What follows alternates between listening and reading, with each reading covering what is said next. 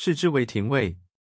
上行，出中卫桥，有一人从桥下走出，乘于马惊。于是使其步，属之廷尉。